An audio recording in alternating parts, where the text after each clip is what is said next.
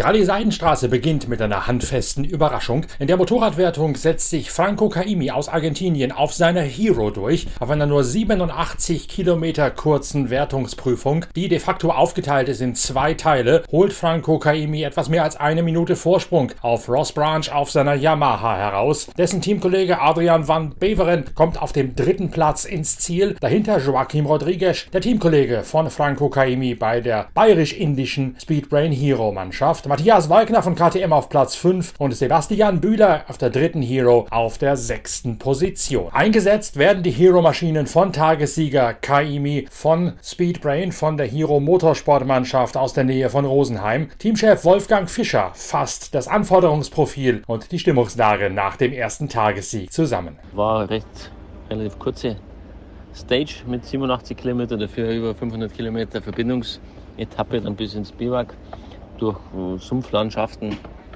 Uh, angefangen hat die Stage erstmal mit äh, 10 Kilometer Panzerübungsstrecke mit sehr vielen Wellen und Sprüngen. Gut, dass die Strecke trocken war, äh, sonst wären wir wahrscheinlich untergegangen. Äh, das Wetter ist sehr warm, 35 Grad.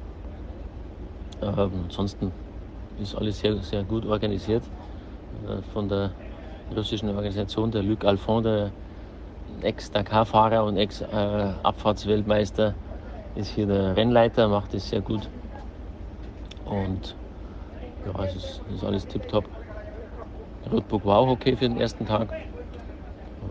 Die fühlen sich, glaube ich, alle ziemlich wohl hier. Und jetzt sind wir in drei Tage in Russland, dann geht es über die Grenze in die Mongolei für die restlichen sieben Etappen, wo wir dann erstmalig in den Westen der Mongolei fahren, in die Gobi. Das, da hat bisher noch nie Rennen stattgefunden, also komplettes Neuland für Organisation und Teilnehmer. Dort wird es auch sandiger als bei der letzten Silkway Rally vor zwei Jahren. Äh, und die Fahrer fahren dann in der Marathon-Etappe auch auf das Altai-Gebirge hoch. Und ja, so weit fahren wir dann eben morgen weiter, dann Etappe 2, auch noch relativ kurz. Und so wird es dann jeden Tag länger, bis dann über 400 Kilometer lange Special Tests anstehen. Dann freuen wir uns, dass wir jetzt gleich am ersten Tag einen Etappensieg eingefahren haben. Kasachstan mit dem Stage Win äh, beendet und hier wieder mit einem Stage Win angefangen. Das schaut ganz gut aus. Die Jungs sind alle, alle fit und freuen sich, dass sie mitfahren können und, und wettbewerbsfähig sind. So kann man weitermachen. Tagessieger Franco Caimi ergänzt, die Maschine hätte sauber gelaufen und alles sei klasse zusammengepasst heute. Die volle Konzentration hätte auf die Orientierung im Roadbook gelegen. Gegen Mitte der Wertungsprüfung hätte er seinen Teamkollegen Joaquim Rodriguez aufgeschnupft und sei dann mit dem zusammen den Tag zu Ende gefahren. Die beiden hätten sich allerdings gegenseitig ziemlich gepusht und auch ans Limit gebracht. I'm super happy for this first stage. We get the win for the team, so I'm pretty excited. I'm motivated about this. Uh, the bike went very, very good. I uh, didn't have any navigation problem. I was just focusing in my in my race, in my roadbook, and uh, uh, did quite okay.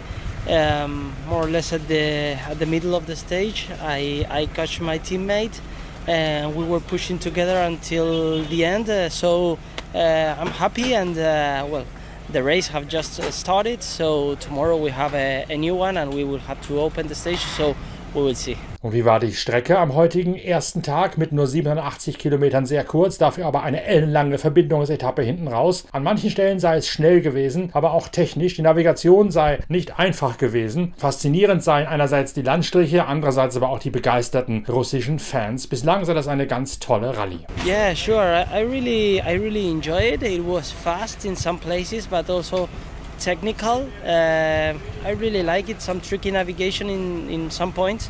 Uh, so it's it's good. I really I really enjoyed, and for sure the the most I, I enjoyed was the the the. the environment, uh, the people from Russia all cheering us. Uh, it's really nice to, to have a race like this. Für seinen Hero-Teamkollegen Sebastian Bühler wäre auch noch ein bisschen mehr drin gewesen als Tagesrang 6, gibt er selbst zu.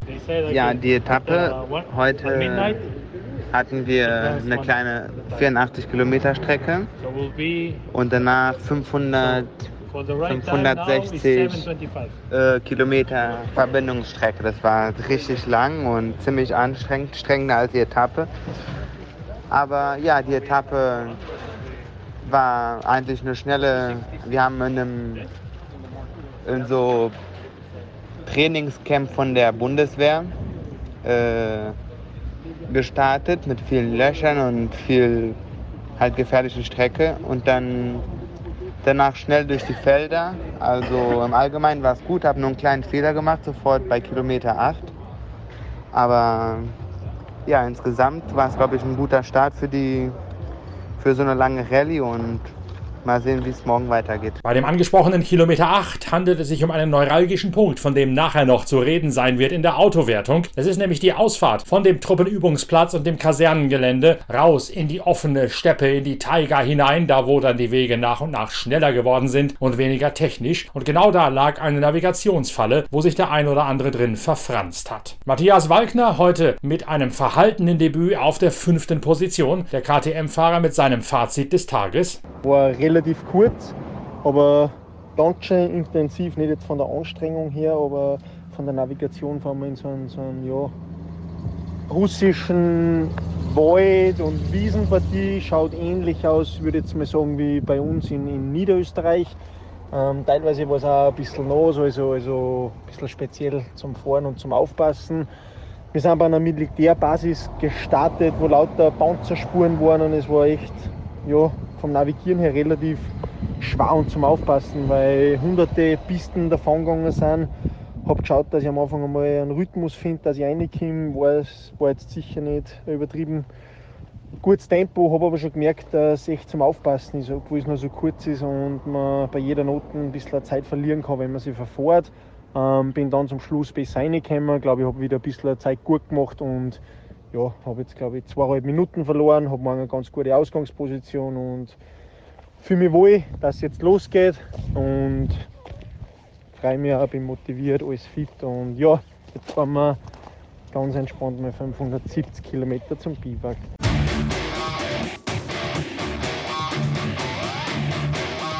Bei den Autos eröffnen heute Yazid Al-Raji und sein wiedergenesener Beifahrer Michael Orr die Etappe. Sie gehen als erster in die Spur, nehmen sich aber ganz bewusst zurück, um nicht auch am morgigen längeren Tag eröffnen zu müssen. So überlassen sie den Tagessieg Dennis Kratov und seinem Beifahrer Konstantin Ziltschow mit einem Allradler aus dem X-Raid-Team. Pavel Lebedev und Kirill Schubin, die Teamkollegen von Tagessieger Dennis Kratov, gewinnen die Federgewichtskategorie der T3 und Sergei Karyakin und Anton Vlasiuk siegen in der Side Side-by-Side-Klasse T4 bei der Eröffnungsprüfung. Dennis Kratov muss also morgen die Etappe eröffnen, die von der Navigation her schwieriger wird. Michael Orr, der Beifahrer von Yazid Al-Raji, sagt: We decided in the beginning not to push too much because his the stage is short, so no bonus points for the championship on this stage.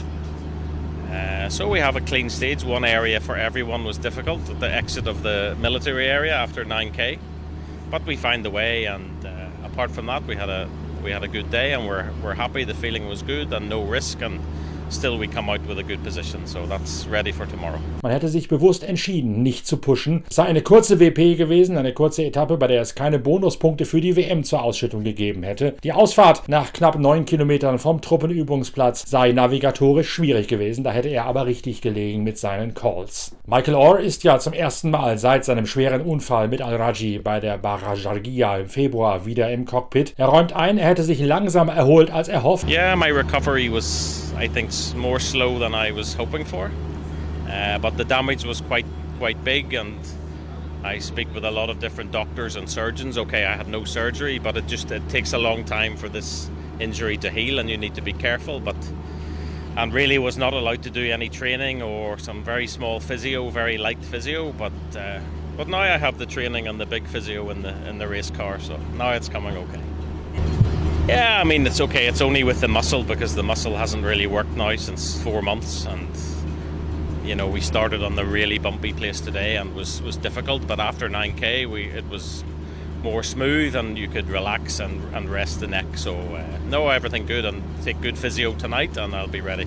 Der Bruch sei doch schwerer gewesen. Er hätte verschiedene Ärzte konsultiert, letztlich sei keine Behandlung vonnöten gewesen, aber er hätte sich schonen müssen und auf keinen Fall trainieren dürfen. Jetzt sei der Muskel ein bisschen erschlafft, der vier Monate nicht gearbeitet hätte, und jetzt trainiere er halt auf die harte Tour im Rallye-Auto. Zu denjenigen, die sich bei der Ausfahrt vom Kasernengelände verfranst haben, zählt auch Gunnar Chichery, jener Franzose, der zurückgekehrt ist und der hier den Century Buggy von Mathieu Serradori übernommen hat. Dessen Beifahrer Alex Vinok erklärt, We just passed over a, a mount and after that we had to turn left on 70 and we didn't find that. So we were away and we came back to this place again and finally we, we found it. Bei der Ausfahrt hätte man einen Berg links abfahren müssen, ziemlich scharfe Kurve nehmend. Das sei schwer zu finden gewesen und deswegen hätten einige, so auch sie, da nochmal zurücksetzen müssen, eine extra Schleife drehen, um sich neu zu orientieren.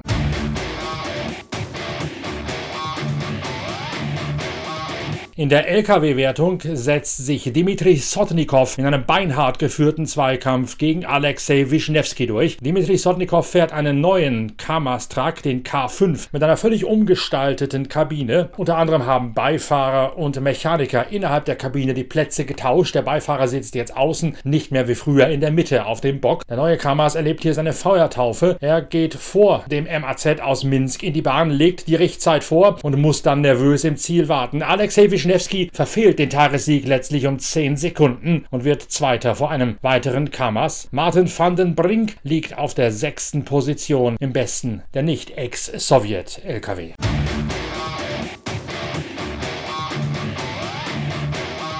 Morgen steht schon die letzte Etappe in Russland auf dem Programm, ehe es dann zum Grenzübertritt in die Mongolei kommt. Auf der zweiten Prüfung stehen zunächst einmal ziemlich schlammige Wege zu erwarten. Die werden allerdings relativ bald Platz machen zu ziemlich engen Fahrten und Waldwegen durch die tiefen sibirischen Mischwälder hindurch. Gegen Ende soll sich dann das Gelände wieder öffnen zu sandigen und vor allen Dingen auch mit viel Geröll und Schotter übersäten Strecken. Viel Offroad, sodass die Fahrer da am Ende nochmal ordentlich auf Tempo kommen werden. Wir sind natürlich auch am morgigen Samstag wieder für euch da mit der nächsten Ausgabe von Pitcast, dem Podcast eurer Zeitschrift Pitwalk. Bis dahin, tschüss, danke fürs Reinhören, euer Norbert Okenga.